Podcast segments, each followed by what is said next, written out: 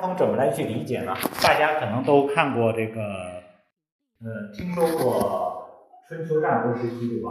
大家喜欢历史吗？不喜欢，还可以。喜欢吗？偶尔也看。也看看。告诉大家，教育是什么？教育就是我们知道孩子未来进社会可以干什么，需要干什么。那么在这个过程中，让孩子习惯做这个事情，在这个氛围之中浸泡成长，这就叫教育。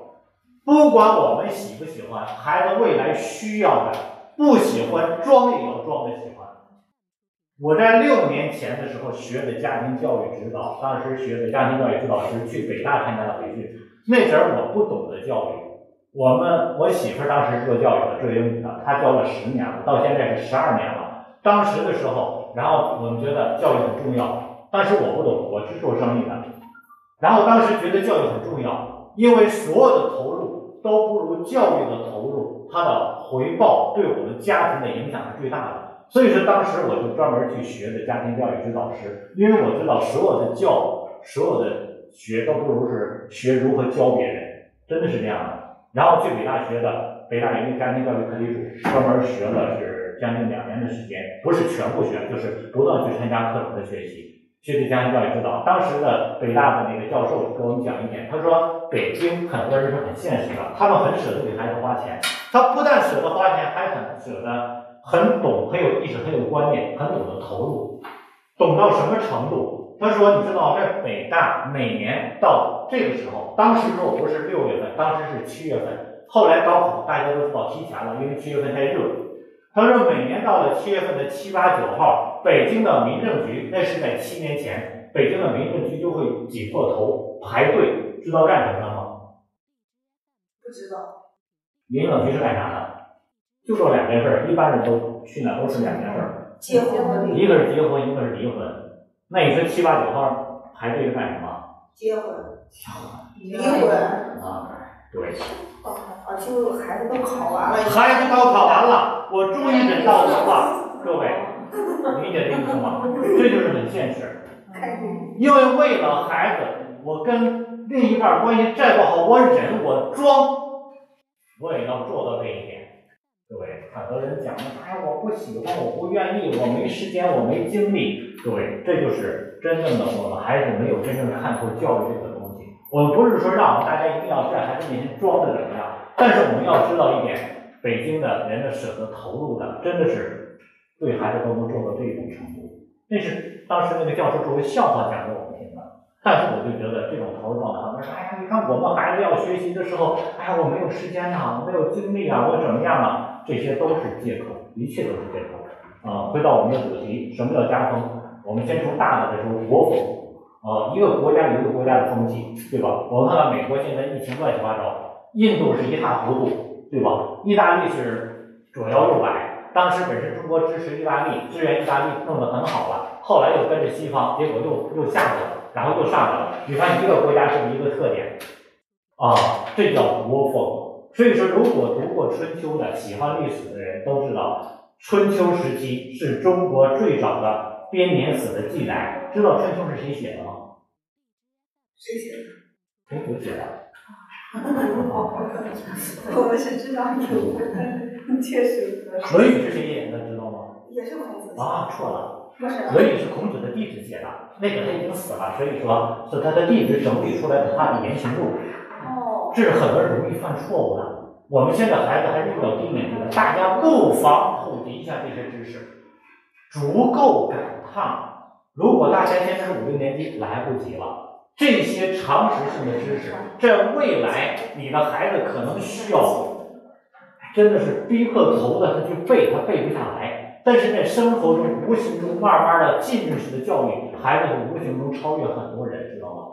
我是从我们孩子一年级时候开始专注去学这个国学这些东西，等到四五年级的时候，我们孩子特别爱看历史书，特别爱看这些这些经典的一些书籍。他上了初中的时候特别的轻松，历史老师一讲历史，老师就说行，咱们之后再说。因为老师一开个头，他就滔滔不绝。他的同班同学都说说侯姐，你是不是穿越过来了？因为只要一提历史的东西，发现他都能够滔滔不绝。你觉得孩子学的会不会自信一点？从哪儿来？家长的改变。不要总觉得逼着孩子学习会怎么样。所以说，我们家长的状态会觉得怎么样？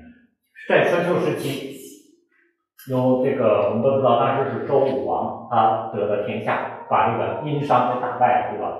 然后当时是帮着他打天下的一个最有厉害的一个是姜子牙，听过吧？对。姜太公钓鱼，对吧？还有一个周公，听说过吗？周公旦，这是周武王的弟弟，是老七啊。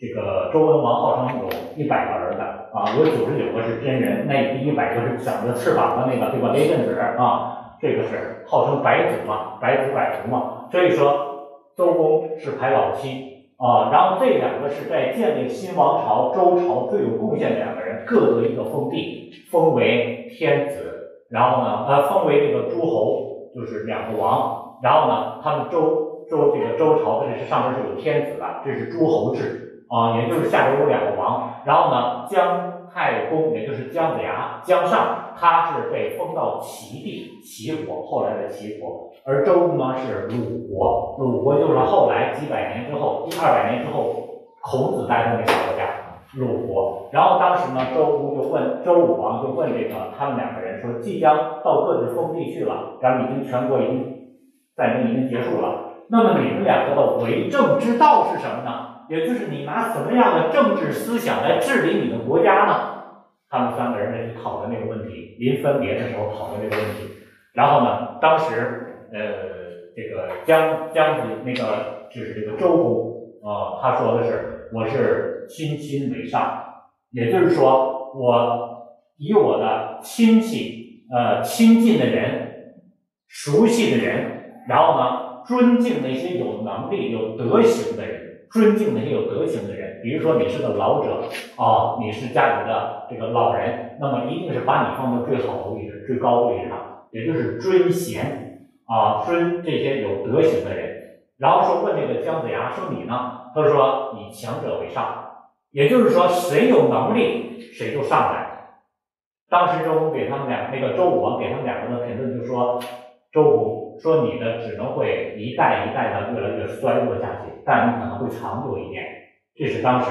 然后呢，说这个姜子牙说：“你们可能会出现内乱，甚至会有弑君之嫌，也就是你的君王可能都会被手下人杀掉。”然后最终说这个周朝，他作为天子，他统领整个全国，他采用什么样的为政之道呢？他两个全都没采用，因为谈话之后还没开展他的政事呢。他就 game over 了，这是很不幸的一点。他先死了，然后之后各自的齐国跟鲁国按自己的为政的思想去传达下去。后来鲁国传了三十二代，鲁国一代比一代弱。所以说，孔子一生政治抱负都没有得以实现，是因为没有人重用他，因为人们重用的都是那些。亲戚朋友，也就是说那些王公贵族，互相之间你根本挤不进去哦。只要你熬到这个年限了，你就能到这个位置。孔子四十多岁就有自己的政治主张，五十多岁周游各列国。为什么周游列国？因为鲁国没有人给他机会让他去参政，理解了吗？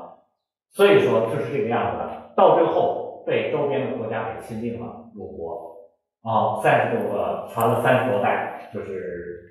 周公，然后呢，齐国呢传了二十四代，他的君王被手下的人田横嘛，田氏给杀了，因为他们一代比一代强，到最后在七国，呃，咱们都说是五霸七强，齐国是第一个起来最厉害的，包括我们都知道那个姜小，当时那个叫那个小白，对吧？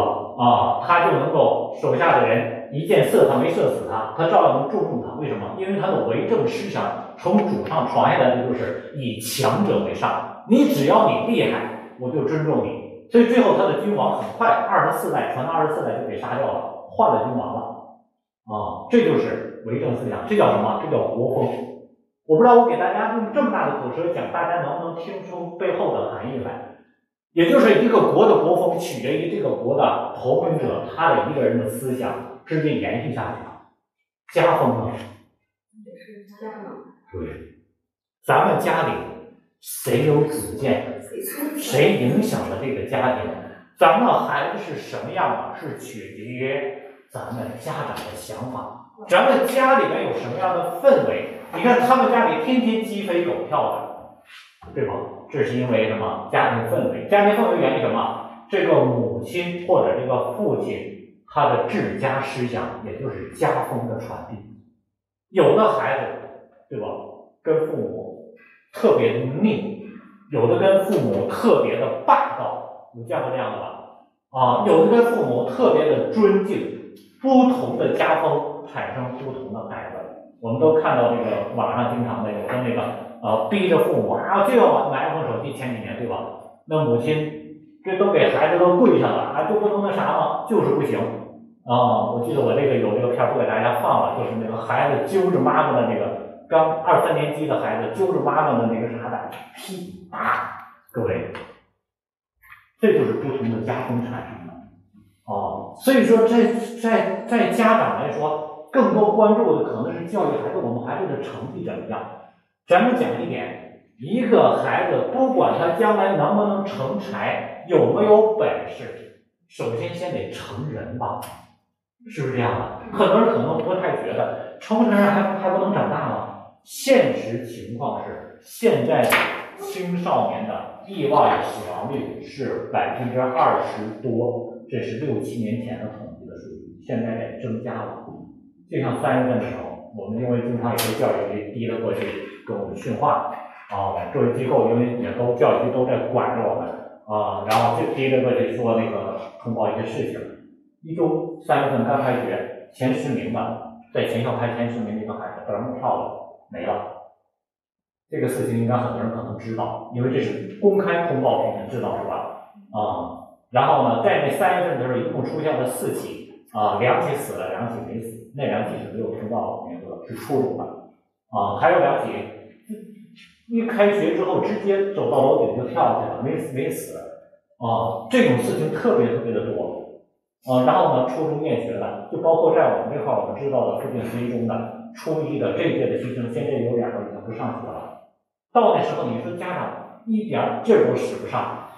啊，所以说很多时候我们教育孩子不是单纯说一定要成绩怎么样，有的孩子可能学业一般，但是他家庭照样幸福程度很好，是不是这样的？所以说这也是为什么国家在不断的去提倡的这一点。家庭文化建设以文化为根，以精神为魂，以教育为手段，和谐家庭关系，互相温暖，彼此成就。我不知道大家能不能够看懂啊？中国的中国文化其实特别理解，因为我们都是中国人，对吧？互相温暖，很多时候家里面家要成为一个什么样的环境？一个赋能环境，赋予每一个家庭成员能量的这样一个环境，就像充电一样啊！他爸爸回家的时候在外边累了一天，哎呀，今天哎呀妈呀，累死我了。有时候呢，不见得是身体上的累，但是精神上的压力，各种各样的环境压力，是不是这样的？哎呀，都已经电都耗没了，进家是回来干什么的？家是港湾，我经常这说，是回来充电的，对吧？所以说，在座的全是妈妈啊，今天挺齐，没有一个爸爸过来。告诉大家，家里边的环境氛围基本上是由母亲来决定的，基本上母亲决定的。所以说，如果一个家庭成员，不管是他姥姥也好，在家里边来到咱们家的时候，奶奶也好，还你的另一半也好，你的孩子也好，或者你的邻居也好，你的同事也好，当奔着你家的方向来的时候，目标定为你家的时候，他的心情是开始欢愉的，还是发愁的？你发现有的人就特别发愁回家。有的妈妈弄完之后自己都发愁回家，一想，哎呀，回家待会儿我们孩子的作业不知道又怎么样了，各位，对吧？当我们是带着重重压力往家走的时候，证明咱们家的环境是一个负向的环境，是一个负能量的环境。每个人在这环境中都被抽走身上的能量和精力，那这样的环境结果是什么？大家都想逃离。到这里都很累，是不是？那怎么能够互相温暖呢？所以说，首先我们先看我们的家庭的能量场，这个是现在的状态。这个状态由什么决定的？有因方有果，对吧？是因为之前我们以什么样的思想、什么样的方式来去对待这个家庭，产生的结果就是现在这个结果。所以我们先有一个诊断，先有一个感知，就是我们这个能量是怎么样的。先去陪着估计这个有点茶，等一会儿。互相温暖，互相成就。什么叫互相成就？咱们孩子见到咱们，是希望，尤其很多孩子，咱们低年级的孩子，看到我们中经常妈妈妈妈，这是当我们这种语气的时候什么样的？有没有孩子有没有这种语气跟我们说话？妈妈妈妈快，是不是这样的？一般都是这样开头的啊，妈妈妈妈，特别快速的这种，这是什么什么感觉？啊，他就要找我们一般是干什么？告诉你的好消息。对。那么当这样的状态的时候，我们大多数时候的反馈是什么样的？我们回想一下，我们都有过这种经历啊，都有过孩子这样的呼唤我们的时候，对吧？我们反馈是什么样的？去？对对对，特真实，这是特真实，真是这样的啊！因为很多家长都真的没有那种佛系，没有那种 仙气儿活出来啊，都正忙着呢，正烦着呢，是不是这样的？可能是这样的。所以说，这就是我们没有共情状态。所以说，越小的孩子这样的状态越多，越大的越少。为什么？是因为慢慢的被当头一瓢冷水、两瓢冷水、三瓢冷水浇到最后，有好事不想跟我们说了，以至于积累到了六七岁啊，六七岁什么一二年级的时候，第一个叛逆期，四第二个叛逆期啊，三四岁是第一个叛逆期，第一个叛逆期是确认期，六七岁是第二个叛逆期。所以说到七岁左右的时候，有个孩子你会发现，你说什么东西他悄悄的啥。然后到了青春期是第三个叛逆期，因为他知道已经没机会了，他妈妈已经不可救药了，已经不值得他再去努力了，于是他开始转而向外求。哦，女孩儿当时爱美了，照片了。青春期就是那个初中的时候。对，那就是第三个叛逆期。一般现在到现在都达到是六年级左右，这已经表现很明显了。六年级就开始了啊，六年级现在基本上六年级就开始进行，很多家长都不敢说了，很多家长都不敢说了啊。所以说，我们之前的所有东西都有因果，这就我们说的智者为因，愚者为果。什么叫智者？也就是我们有智慧的人，他总在起因上下手。为什么我喜欢给低年级就讲说？因为大家现在有足够的机会改变未来的这个状态。知道吗？我刚才我在朋友圈，大家有时间可以加，待会儿加上我的那个个人的微信啊。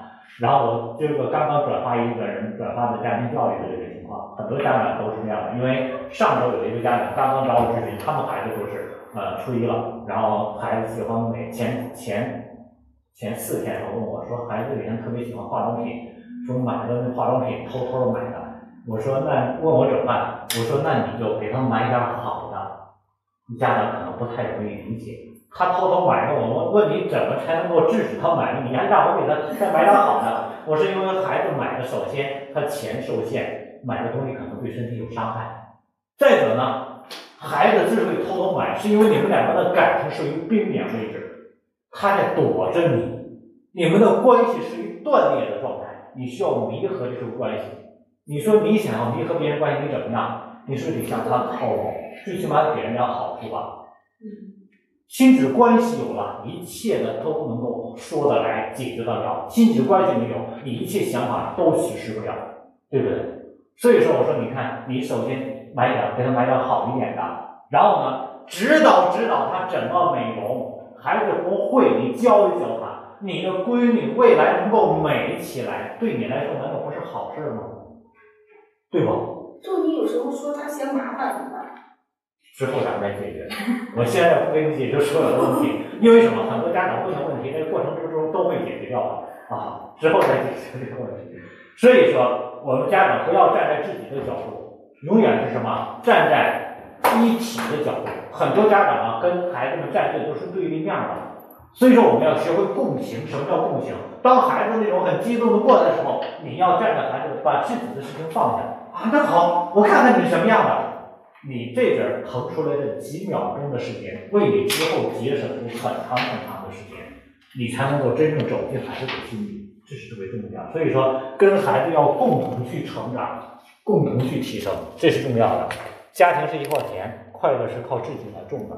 所以说，如果咱们觉得家里面回去之后的氛围很紧张、很压力、很焦虑，甚至于老公都不想回家啊，这天好了，没事就在外边吃点喝点，总不回来，有点事找点借口，家里还指望你不回来，为什么？那是因为我们给的压力太大了。很多妈妈，对吧？妻子都在自己的角色上，他就不能担点事儿。我特别承认这一点，他是没干这个事儿。但是这个家是由来谁来塑造的呢？是谁来改变的呢？不要告诉我，从你们两个结婚之初，你们俩就是这样。当初他追你们的时候，不是这样的，对吧？为什么现在开始逃离了？啊，当初给大家解决的问题啊，无论时代发生多大变化，无论生活格局发生多大变化，我们都要重视家庭建设。注重家庭，注重家风，注重家教，注重家风，这是三叔度。这个不是现在提出来的，五年前提出来的，提出提出家庭、家教、家风啊。我们先从末端开始讲起，因为越往前话题越大，越往前话题是越大。人民日报教教育改革要从家庭开始，来跟我一起念这句话啊。来，一起来！手机、电视、电脑、游戏都毁不了孩子，毁掉下一代的只有不成长的上一代。同意吗？不同不同意。告诉大家，我特别能理解，很多家、很多家、很多家长都是这样的。一个不会游泳的人，换多少个游泳池也不学不会游泳，对吧？因为不是游泳池决定了是否会游泳。所以说，今天有游戏、有电脑、有电视、有手机，今天这些都没有，它照样会有别的出现。根源是什么？家长没有带给孩子人生成长的方向，没有做好示范带头作用。看样学样，中国字啊是特别有文化内涵的，很多人认字不识字儿，大家。知道有一个字儿叫“肖”，你可以在你纸上写一个“肖”，肖像的“肖”，会写吗？肖像权，我们都知道肖像权，你写上看看是什么？怎么写的？肖像的“肖”，上边是什么头？小的头，下边呢？月。小一号的肉，也就是我们身上掉下来的比我们小一块的肉，这叫肖，知道吗？也就是我们的子女，我们的传承。自己的下一代，所以我们经常说，如果说我们的孩子不像我们了，是不是就出问题了？对吧？啊，嗯，他爹看着孩子不像他，就就出事儿了，对吧？隔壁老王家的嘛。所以说，孩子一定是像你的，这有哪方面的像？不单纯是长得像，有两个基因，一个是我们说的生物基因，就是说的遗传基因。还有一个家庭文化基因，也就是说，把一个孩子放到什么样的家里面，他就长成什么样的人。我不知道大家跟我基本基本上同龄的，有没有看过成龙以前拍过一个电影，叫做这个《收容会》，看过吗？成为一个人演两个角色，看过是吧？啊，它里边的主要的这个。这个情节就是成龙他的父母，然后是因为什么意外，然后他两个双胞胎的孩子，一个呢在穷人家孩子长大，一个呢送到国外贵族去养大。贵族那个就是高金培养起来的，会弹钢琴。后来呢，成年之后成为是钢琴的艺术家啊，钢琴大家。穷人家的孩子混成了黑社会的老大，对不？在当地混混的头啊，天天打打杀杀。那个呢是钢琴表演，这一天正好来到香港，那个要表演，然后他呢火拼，是不是这样的？两个的生物基因是一样的，但是家庭文化基因不同，于是两个是完全不同的。各位理解吗？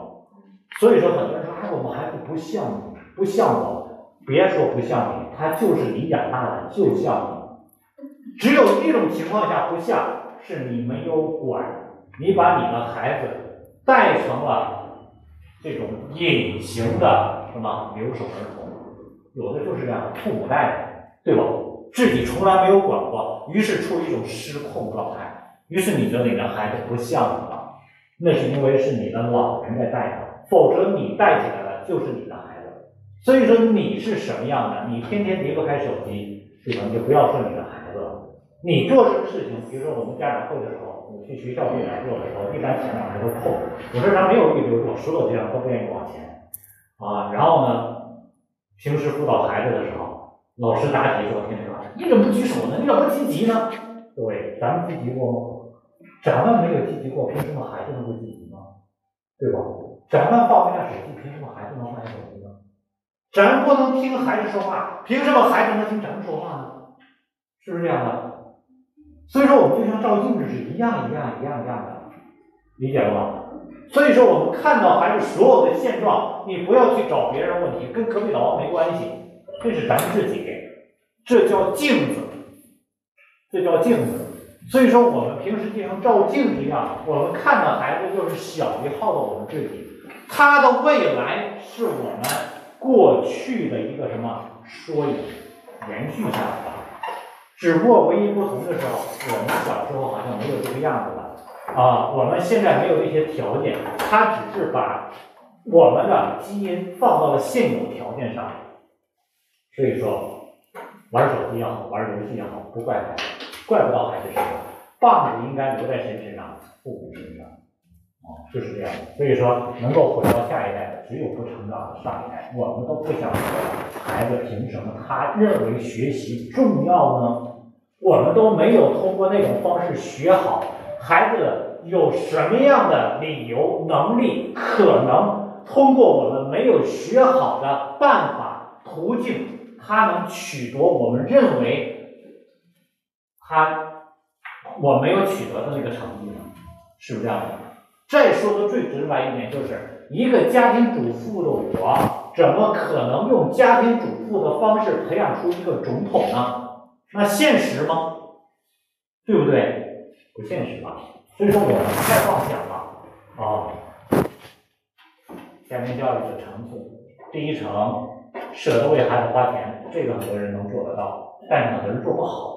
为什么做不好？比如说我们现在来说，我们孩子初一了，他在一年级的时候，我知道我们孩子一定需要一项体育运动，我不知道大家对这方面的重视程度啊，之后再去提。选体育的时候，我给他选的是乒乓球。当时呢，体育场有打的，啊，一中呢有打的，然后我们找来找去，我们都没有太相中，因为大家都是这么反着乱打，我觉得太耗时间了。后来我找了一个一对一的教练，啊，正常的话是最初是二十一个小时，好像是他们那个大众的练，最贵的是三十。呃，我们一年级开始练基本功的时候找那个教练是五十个五十一个小时，为什么这样？因为我知道孩子的时间比一切的金钱都重要。后来他给我们介绍认识的这个这个科技学院的这个一个一个体育老师，一直跟着打，打了两年多。这两年多球不会打，乒乓球啊，但是所有过来的球，当时有的那个三四年级的孩子啊，已经是自己跟着外面学的很好了，跟他打，他没有学怎么打球呢，一直在练基本功，两年下来，然后所有过来的球是直接就回去，他不会攻击，也不会抽球。对，但是不管你对方用什么技巧打过来的球，同龄的甚至比他大一点的，全都能本能就返回去，就靠基本功就可以了。什么技巧都没有教他，打球的技巧就是这样的。然后后来的那个老师有事儿，然后呢之后没有接着学，开始打羽毛球。我们沿用原本的花钱的思路，就是找最值的，而不是找大家都是的。找的现在的这个教练学，后来换的是羽毛球，三年级开始打羽毛球。他时间特别少，没有经常去打，因为我们只是作为一个特长，没有作为这个专长的去练。嗯，他们每一次咱们张家口地区，包括省里的去比赛，他们队里面一般都是前三名的包揽者。河北省啊，去的这个篮球队，金融的这个那个那个那个地方，对吧？我们找，我只是告诉大家一点，当你找到一个专注在这个行业里面的时候，你想一点。就是如何能够花更多的钱，因为所有做事专注的人，他都不在意钱。你只要把钱给到他，你就可以省心了，能理解吧？如果不是专注的人，他总想赚赚钱的人，你花越少的钱，再少花钱也没有用，因为什么？他准备想着如何在你这边拿到钱。所以说，教育舍得给花孩子花钱，就是靠你的智慧、判断力啊，或者通过周围去打听，找到一个真正专注做做某件事情的人，然后我们放心的能花多少花多少。我们同样的假期打集训的时候，他们假期是有三种方式，一种就是按课时划，到了假期的时候就是来一次划一次，来一次划一次。第二种方式就是假期班儿啊，这个假期班就是一千二，这一个假期你都可以随便拿。第三种方式就是两天的集训，同样的一个假期你随便拿，我们就直接选集训，因为我们知道只有你花的越多，你的收获越多。我认可这个人，他肯定是能够有值的，所以每次集训下来的效果就是不一样。啊，同样都是一个假期随便拿，我愿意花两千在拿，而不是花一千二，给大家一个花钱的意思。你大家去买东西也是一样的，只要你认定这个东西，这个人是好的，你就买他最贵的东西，一定是最值的。尤其在教育上来说，孩子的精力时间越到高年级越觉得是特有限的。比如说等到大家高中的时候，因为我们曾经带过来了很多的学霸。嗯，跟我们走过来，曾经问我们，他们到了高初三的时候问我说：“哎呀，我们这语文补课班没找到合适的。”我说：“没发给你合适的。我们那个之前那个现在他是恒一呢上的那个那个孙畅，在我们班的补课班出去的。然后当时因为我们关系真的特别好，他到了初中后来的时候，嗯，我没有班的时候，他不在我们上，完了问我们说怎么办？我说你找一对一啊。他说一对一，我说一对一一定是最值的，花钱多，但是绝对是适合你的。你感觉进这个班，你需要照顾所有的人，你知道你的时间是有限的，所以很多时候我们要学会去给孩子舍得花钱，不是说花更少的钱，不要去计较这些，找到一个值的地方。第二，舍得为孩子花时间陪伴孩子。我告诉大家，孩子的时间是浪费出来的啊！你不要觉得说孩子，你看我陪着你，你就不能够抓紧时间吗？你要陪着孩子消耗时间，这个时间收获的。不是知识层面的东西，而是他的什么精神层面的东西。各位，大家慢慢，没办法给大家去深入的解释啊。陪孩子在一起的时间，不是一分一秒的争分夺秒，不是那样的。孩子现在学的所有的知识，都在获得一种成功体验感。今天中午我跟我们孩子还在聊这个话题，我们经常聊聊一个话题，再聊一个话题就是什么？学习优秀或者一个人的成功。不是一种能力，而是一种状态。能力什么？我有本事可以把数学学好，我会算数题，这叫能力。什么叫状态？就是他学了数学学好之后，他能够找到一种感觉，他这种感觉能够延伸到其他方面。在我们这边上了半天一个班的那个那个长线，他是五中的，现在上次考好像排了个十来名吧，在年级。然后呢，体育他特别胖啊，已经。胖的很多人都愁他的体育，这回考了二十四分他们很多的体育好的也就考二十五分因为初一嘛。还说他怎么考这么考二十四分呢？啊，我说因为这是一种什么状态，你知道吗？很多人觉得他怕，他跑怎么跑不快？跑跑了七分你知道很多人跑四分五分跑不起来，实心球扔了是八分好像是，因为他壮嘛，这实心球扔满分是不是问题的？啊，他现在是这种练的状态，所以你发现，当一方面好的，他很快就能把弱项能够上来，这叫状态，这叫强者恒强。啊，你发现很多的只是靠能力的就很难带，特别难带。所以说，为孩子花时间是让孩子找到一种我可以的这种状态，而不是着急忙慌的做好某件事情，不是那样的。啊，开始思考教育目标。我问过很多的家长啊，包括上了初中的家长，我说你希望你将来孩子什么样？大家想过吗？你希望你的孩子将来是成为什么样的人？想过吗？想过呀。成为什么样？有文化。有文化。啊，什么样叫有文化？像您一样当个老师不挺？对，我可没有文化。我觉得有文化。啊，你看啊，我们判断的文化有两个层面，一个是知识层面，一个是学历层面。对。都想有，这俩是不一样的。在我们经手的周边的孩子，百分之六十的孩子是有知识，但是不想学。知之者不如好之者，好之者不如乐之者。乐之这个状态是最难达到达到的。也就是说，他在以学习为乐。很多人通过家长的不幸的努力，终于逼的孩子成绩没有下去，但是兴趣已经是没了，逼的孩子不想学了，对吧？所以说，我们思考一下教育目标。我告诉大家，我给我们老大定的目标就是一个什么？阳光少年。因为我觉得，只要他对什么事情都感兴趣，他自己活得阳光一点、灿烂一点，成绩不是主要的。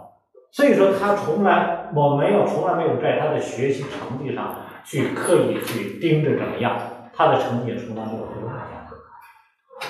因为他各方面状态比较好的时候，他不期望这方面落落下去，能理解吗？啊，所以很多家长始终盯着，最终来说反而是摁了胡子起了瓢，很多是这种感觉。所以说，定好自己的教育目标，身体状态好了，各方面精神状态自然就会好。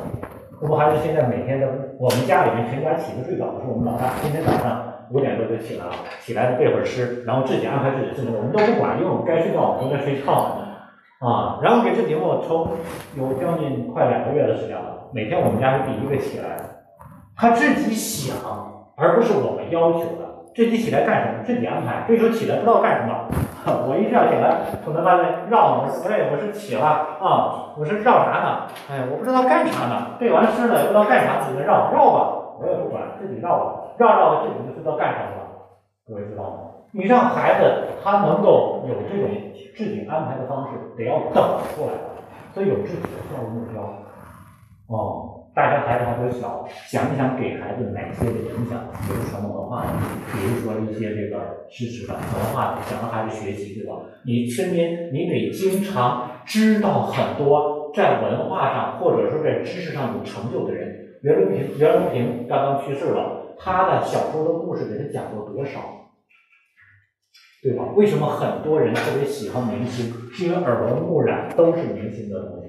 如果我们的孩子耳闻目染都是这些科学家、院士、博士这些人的故事的话，不知不觉他就在这种环境中泡起来，能理解吗？所以说，教育目标决定了我们每天接触的东西，决定了孩子的方向。关注问题的原因，也就是我们开始看到我们的问题，怎么能看到？很多家长身在其中时候看不到，我们得借助别人的眼睛来去看。看到我们自己的问题和原因，这个问题是谁的？是我们的，不是孩子的，理解吧？啊，我们说所有的熊孩子一定有个熊爹熊妈，没有熊爹熊妈哪来的熊孩子？对吧？所以说，找到他的原因，原因在哪身上？在自己身上。我们改变自己，孩子慢慢就变了。我们改变和提升自己，这个强调的是在这儿的。很多家长人在讲的话说。改变别人是神经病，改变自己是什么？很多人都津津乐道于改变别人，天天收拾孩子，对吧？在英国英国大词典大不列颠那个大字典里有一个词叫做精神病，它有好几个词条解释，其中有一条你知道是什么？就是用同样的行为期望得到不同的结果，神经病。我们其实有很多家长都是，我跟你说了多少遍了。你为什么还不变？你说了多少遍了？我们已经够神经了，为什么不改？对吧？同样的行为只能得到同样的结果，难道我们不知道吗？孩子不知道，我们还不知道吗？对吧？用同样的行为期望得到不同的结果，这叫什么？这叫神经病，对吧？所以说我们要改变自己的精神状态，不要让自己成为这种神经病了，变一变。第六层，让孩子成为他自己。到这一层特别难了，啊！我成为他，让他成为他呢，我还活不活了？我们接受不了孩子的现状，其实我们接受不了的是我们自己。所以说，我们学会接受孩子的现状，让他成为他自己。当你做到这一步的时候，真的从第三层开始思考教育目标开始，就是分水岭了，啊！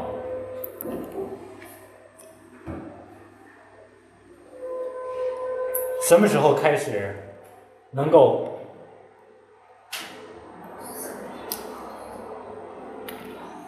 改变自己，什么时候才能够真正能够改变孩子的现状的东西？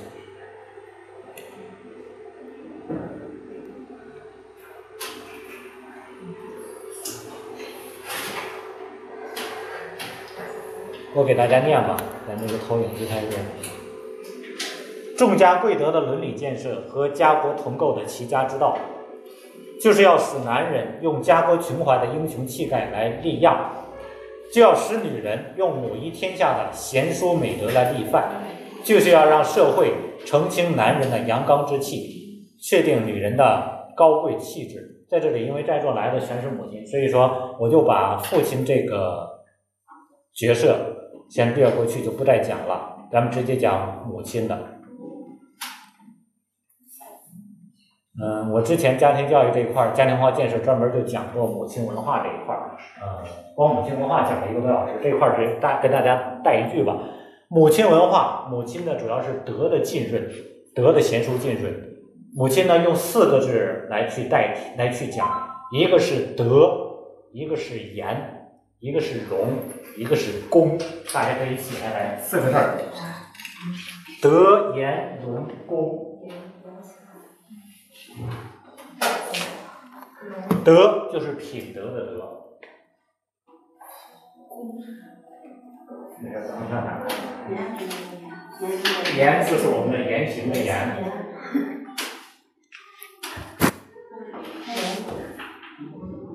容。容纳的容，对，功就是功劳，功绩，最终的结果，德言容功，嗯，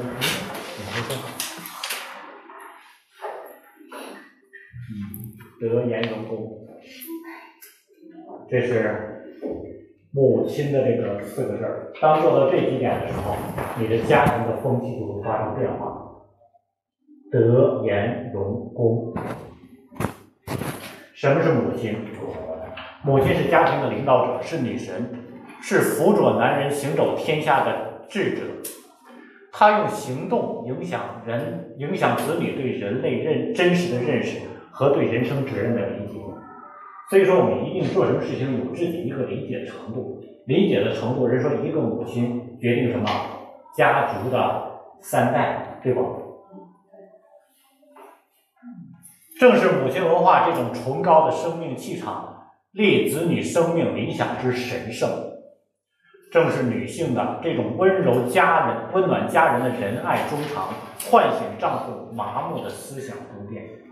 想一想，为什么我们的丈夫跟我们之间没有初恋时、刚刚结婚时、刚有小孩时的那种共振、共鸣、和谐，或者叫当时的那种融洽？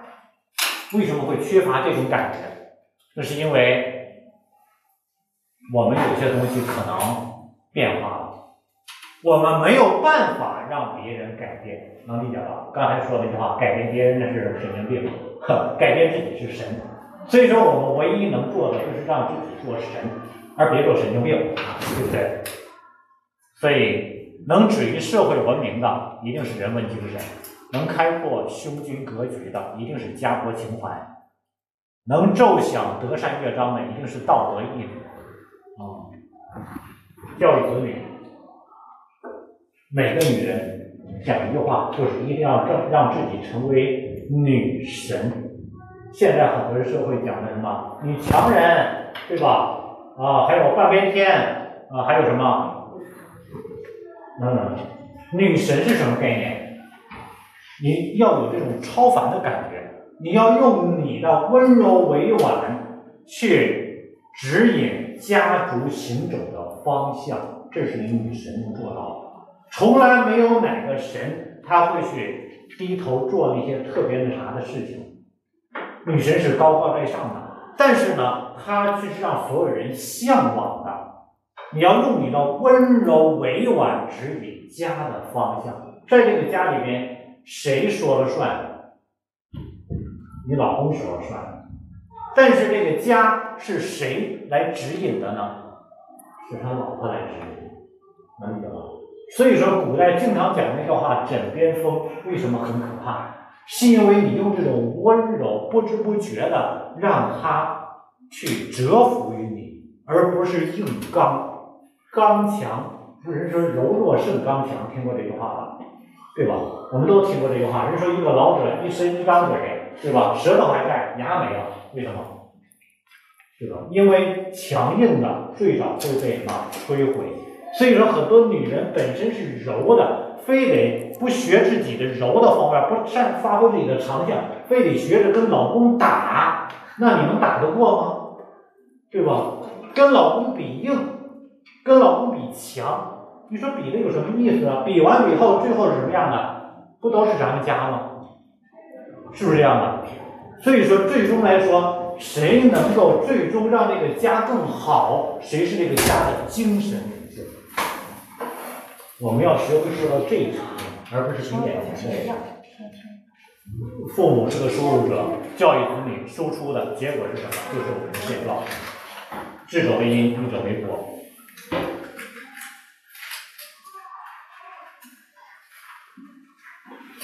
大道至简，德智体美劳全面发展。智是聪明的大脑，这个呢，现在来说，很多人特别在乎这一点。呃，经常在讲，教育子女上来说，永远永远不要在嘴边上挂着一个词，就是零。很多很多家长特别愿意挂这一点，零。哎呀，孩子可灵的了。毁都毁在这个零上了，知道吧？教育孩子上，永远包括在学习上。你说学习不灵能学得了吗？各位，所有的学习靠零的孩子，最终都会失。为什么会失足？因为他的坑都是家长提前挖下的。因为我很灵，所以说我可以这样。其实人真正成就不是靠灵，而是靠什么？习惯和自己的耐性。或者叫韧性，靠这些优良的品德、毅力等等这样的一些品德，好的品德是成就孩子一生的，而不是他具有这个条件。为什么很多孩子，你看像刚才我说的那个家长，他他女儿想美啊，觉得很丑，然后劲儿延伸，他有一天他跟我说，那天晚上一晚上没睡着觉，因为特别气他，气他呢，因为他女儿说了一句话，他说你们怎么这么丑呢？你看给我生的这么丑。气得他一晚上没睡着，我其实我没好意思说，我说你们孩子说的对吧？当他说这句话，你为什么不能够笑以面对呢？你可以很多家长就放不开，你知道吧？啊，那没办法呀，谁让你是我闺女呢？对吧？那我就长我就长这样了，但是我觉得你比我美多了，你不应该很高兴吗？对吧？女儿生的比自己母亲美，你说这句话，你发现女儿是会另外一种感觉的。你可以换一种玩笑的方式，或者说能够让家庭氛围活跃起来。所以说，一种怨气在的时候，你发现这个家氛围能量场是不是就低下去了？是不是这种感觉了？所以说，当我们经常在嘴边挂着的这些东西的时候，无形中为什么他女儿会倾向美？你孩子最早的根的认知是源于父母。你一定是喜欢美的，《道德道德经》里面讲讲句话：“世人皆知美之为美，斯恶已；皆知善之为善，斯不善已。”什么意思？就是全所有的人，世上人都是以美为美的，对吧？所以说，你之所以以美为美，是因为你心里有丑的概念。你没有丑的概念，你哪有美的概念？没有对比有美丑吗？对吧？说这个人好，那是因为你对比另一个人坏，对不对？所以说，当我们嘴上挂着这种评判的时候，就是因为我们自己内心存在这些东西，于是你把它无形中传给了你的孩子。你现在看不惯你孩子喜欢美，是因为你自己心里喜欢美的，你期望的美，所以你接受不了。就跟比如说我去买东西，我看一个东西很好。价钱很高，别人说别碰，你买不起，看啥呀？如果我兜里有钱，他这么说，我会毫不在意。我买得起，买不起，不需要你来评论。但是有的人会炸毛，知道什么叫炸毛吧？就是说我买不起呀，是不是？为什么会这样？因为你自己心中的痛点，对不对？对呀，你自己心里没底，你才会炸毛。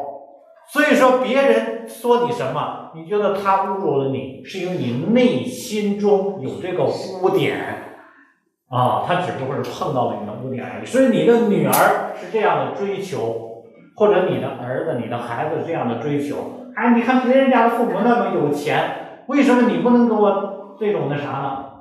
你觉得痛了，那是因为我们自己心里有。所以说，不要在治愈上去下功夫了。智力决定不了孩子的未来，更多的是什么优良的品德。我记得曾经在好像是窗边的小豆豆，大家读过吗？你们这个年龄应该家长都在推荐阅读的。窗边的小豆豆读了吗？窗边的小豆豆。推荐孩子阅读的，大家都没读过吗？口袋里爸爸那个啊，应该是日本人写的那个《窗边的小豆豆》，它里面记述的，好像是这本书，还是另外一本，好像是这本书里面写了一个故事，呃，啊，有事听我吧，没事啊，行。然后它里面写的那个故事呢，嗯，它里面嗯没事有事你们先走，嗯。回头扫码加我那个那个那那上对那上的那个码就对对对对嗯，当里面记住一个故事，说有一个日本有一个学琴的人，他的智商不是特别高，好像大概是八十多，正常人的智商是一百一十多。然后呢，他教学什么东西都很慢，跟他一块儿学了很多人啊，都很快都会弹了，但是他就不会弹，他是被所有同龄人去嘲笑的那个。啊，然后呢，很快别人都学得很好了，他还在跟着低年级的再继续在学。时光一转，十五年之后，十五年之后，这个人在各个城市进行巡演，演奏的巡演，而当时跟他一起学的那些都没有再去摸琴了，大家知道吗？这就是智商跟毅力的区别。这是很典型的，很多优秀的人最终来说都跑了。很多企业家也都在说，现在企业很多企业家是不是都在说这一点？哦，你看像当时的这个马云跟他一起创业的，对吧？那个几大金刚或者怎么样，都不是特别有能力的人，但他们有毅力走下来了。那些有能力人都怎么样？见风使舵都跑了，你知道吗？一看企业，我估计这企业可能费劲，都跑了。最终成就的都是那些什么有毅力。所以说，不要靠智商来做事儿。体育健康就是我们的身体健康。现在国家大力的去抓这个体育，所以说我们也要知道，我们孩子的健康比他的知识可能会更重要一点。体育的分数，在大家这一代孩子上来的时候，六十分、一百分都是很可能的。现在是三十分，再往六十分再提。所以说到时候很可能就会出现体育老师占数学课、占语文课的情况。现在的初中已经出现了体育课占了其他副课，占那个那个他们的那个政治课或者是占历史课的情况，各位知道吗？所以说在以前我们小时候体育课经常被占着，时代变了，我们得跟住社会的风向、社会的方向。体育重要，每天让孩子能够锻炼很重要，比他能够写多少作业要重要，知道吗？作业只是完成眼前的一个习惯。啊，劳动教育让孩子力所能及干家里的事儿。二三年级正是孩子想给家里做事的时候，但是家长的态度决定了孩子是否能够去做。你不用管他，做好你的就行了。这是我听过很多家长说的话，做好你的就行了。那么结果是什么？结果是孩子以后认为家庭不需要。为什么现在很多的家庭、很多的孩子、小孩子能够？对家里人没有这种留恋感，是因为这个家没有让他值得留恋的东西。大家想想，你如果换了一个新房，这个家是完全你亲手装起来的，那个灯、那个螺丝钉、那个挂钩、那个那个那个走廊、那个壁纸，都是你亲手挑的，一手操持起来的。你觉得你对这个家的感觉和？这个家别人送给你的所有原样都不是你的，你觉得感情一样吗？你发现你生活了十年的家，你有留恋不舍的感觉，是因为一丁一毛都是你的什么经历，对吧？那我们想一想，我们的孩子五岁也好，十岁也好，这个家里有多少是他用心做出来的？如果家里面，我记得曾经有这么一个真实的故事啊。有一个小女孩儿，呃，她呢，家里面人比较多，经常顾不过来她。然后呢，但是她奶奶有病，她奶奶有病呢，然后呢，她奶奶特别喜欢她，她也特别喜欢帮助奶奶做一件事情，就是帮奶奶分药。每一次他吃药的时候，他奶奶老了嘛，数不清，然后说，哎，孙女帮我去分分药吧，然后他就过来，今天早上吃的药，这个一粒儿，这个两粒儿，这个一粒儿，这个一粒儿，啊，这个一粒儿，这几样是今天早上吃的，然后这个一粒儿，这个一粒儿，啊，这两个呢是今天中午吃的，这个是今天晚上吃的，每天给分上三粒儿的药，然后呢到点给他奶奶送过去，每天都做这件事情。这个孩子一直在做这个事情，做了三四年的时间。他奶奶一直依靠他做这件事情。然后呢，等到他上了四年级的时候，有一天呢，他在学校里的时候被老师批评，回家又被妈妈骂了一顿。这个女孩一下就想不开了，然后她就走到了家的楼顶的那个天台上，她就想跳下去。但是呢，后来她没有跳，她走了回来。然后呢，等到晚上吃饭的时候，她跟她妈妈悄悄说了这件事情。他妈妈说：“那你当时是怎么想的？”他说：“当时我特想跳下去，因为跳下去之后，老师明天就再也找不着我了，妈妈也不会再骂我了，家里那么多人根本都顾不上我。”他说：“之所以没跳过去，因为我想往前迈的一瞬间，我突然想到，如果我跳下去了，谁帮奶奶数药啊？没人帮奶奶数药啊，我还得帮奶奶数药呢。于是我就回来了。各位，很多时候你发现。”真正维系孩子生命的，就是命悬一线。如果说我们孩子的家里没有一点存在感，各位真的是特别危险的一件事情。所以说，想想我们孩子，不管几岁了，能不能做他力所能及的事情。我们家老二现在基本上来说，他幼儿园下了课之后，他是在幼儿园吃完饭的，回家之后就帮我们。他现在是呃四岁半，快五岁了，帮我们去洗碗。因为他觉得可以做得到，之前一直他哥哥给洗碗，然后他就总想要洗碗。那什么时候我能洗碗呢？我说你能够觉得你可以了就行。从从三个月前时候开始尝试的把自己的碗洗了，然后现在可以做得到，每次洗完都是一身水泡。哦，对，就是这很正常。我们我们都要去收摊子，收摊子比这这洗碗还要地上也都是水。我们特别乐于做这件事情，为什么？是因为这是他的成就感，这是他的。成就的所在，荣耀的所在，对不对？每个人能够做到自己的事情，所以他就看他哥哥能够做的事情，都他特别想要自己也能够撑到那个年龄，能够承担这个责任，让孩子的家里面有他的责任所在。于是他就觉得这个家跟他有关系。哦，每次吃饭都说：“哎呀，你看看我们好好洗个碗，多干净啊！”他都特别有成就感。哎，然后每次分碗的时候，来，爸爸给你这个，他就特别觉得这是我的。为什么是我洗的呀？对不对？所以说，让孩子参与他力所能及的事情，培养孩子不要怕麻烦，否则将来会很麻烦。德育美丽，美丽的心灵，也就是说，又关了，让我们培养自己的品德，德智体美劳。其实这个顺序是不对的，这是最早的。提的这种方式，现在的方式应该叫德智体劳美，也就是一切是指向美的，让我们孩子的未来是能够懂得欣赏美，这是培养孩子的一个整体的一个方向。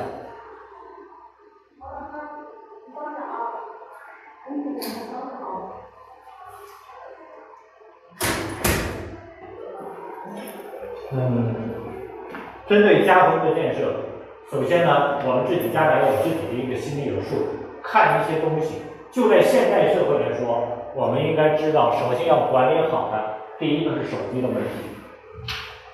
我不知道大家对手机是怎么管的，我只能跟大家说一下我自己做的一些东西，不是说我做的哪方面好和不好，因为每个人有家庭的这个现状啊，每个人家庭这个情况啊。你看啊，比如说，嗯，我只能说把我的这个给大家摊在这里。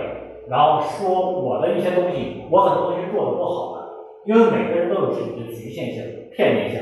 呃，首先，当我们孩子进家的时候，我们会以拿特别欣喜的方式来去迎接孩子，因为他在学校里上了一天的课，一定是很累的。所以我们孩子一进门延续我们家我父母每天在我小的时候一回家迎接我的第一句话就是：“大学生回来了。”这是我妈妈每一次只要她在家都是这句话，所以说我就学到了。每一次我们孩子的孩子一回来的进门时候，哎，我说教授回来了，博士回来了，每次都这样，不习惯。二年级的时候开始这么说了，现在他已经特习惯了。对，无形中就认可了一点，他自我定位。很多家长都是啊，看你的讨吃呀，对，他就是个讨吃，因为你给他的定义就是这样。孩子不是活在他的腿上，是活在父母的主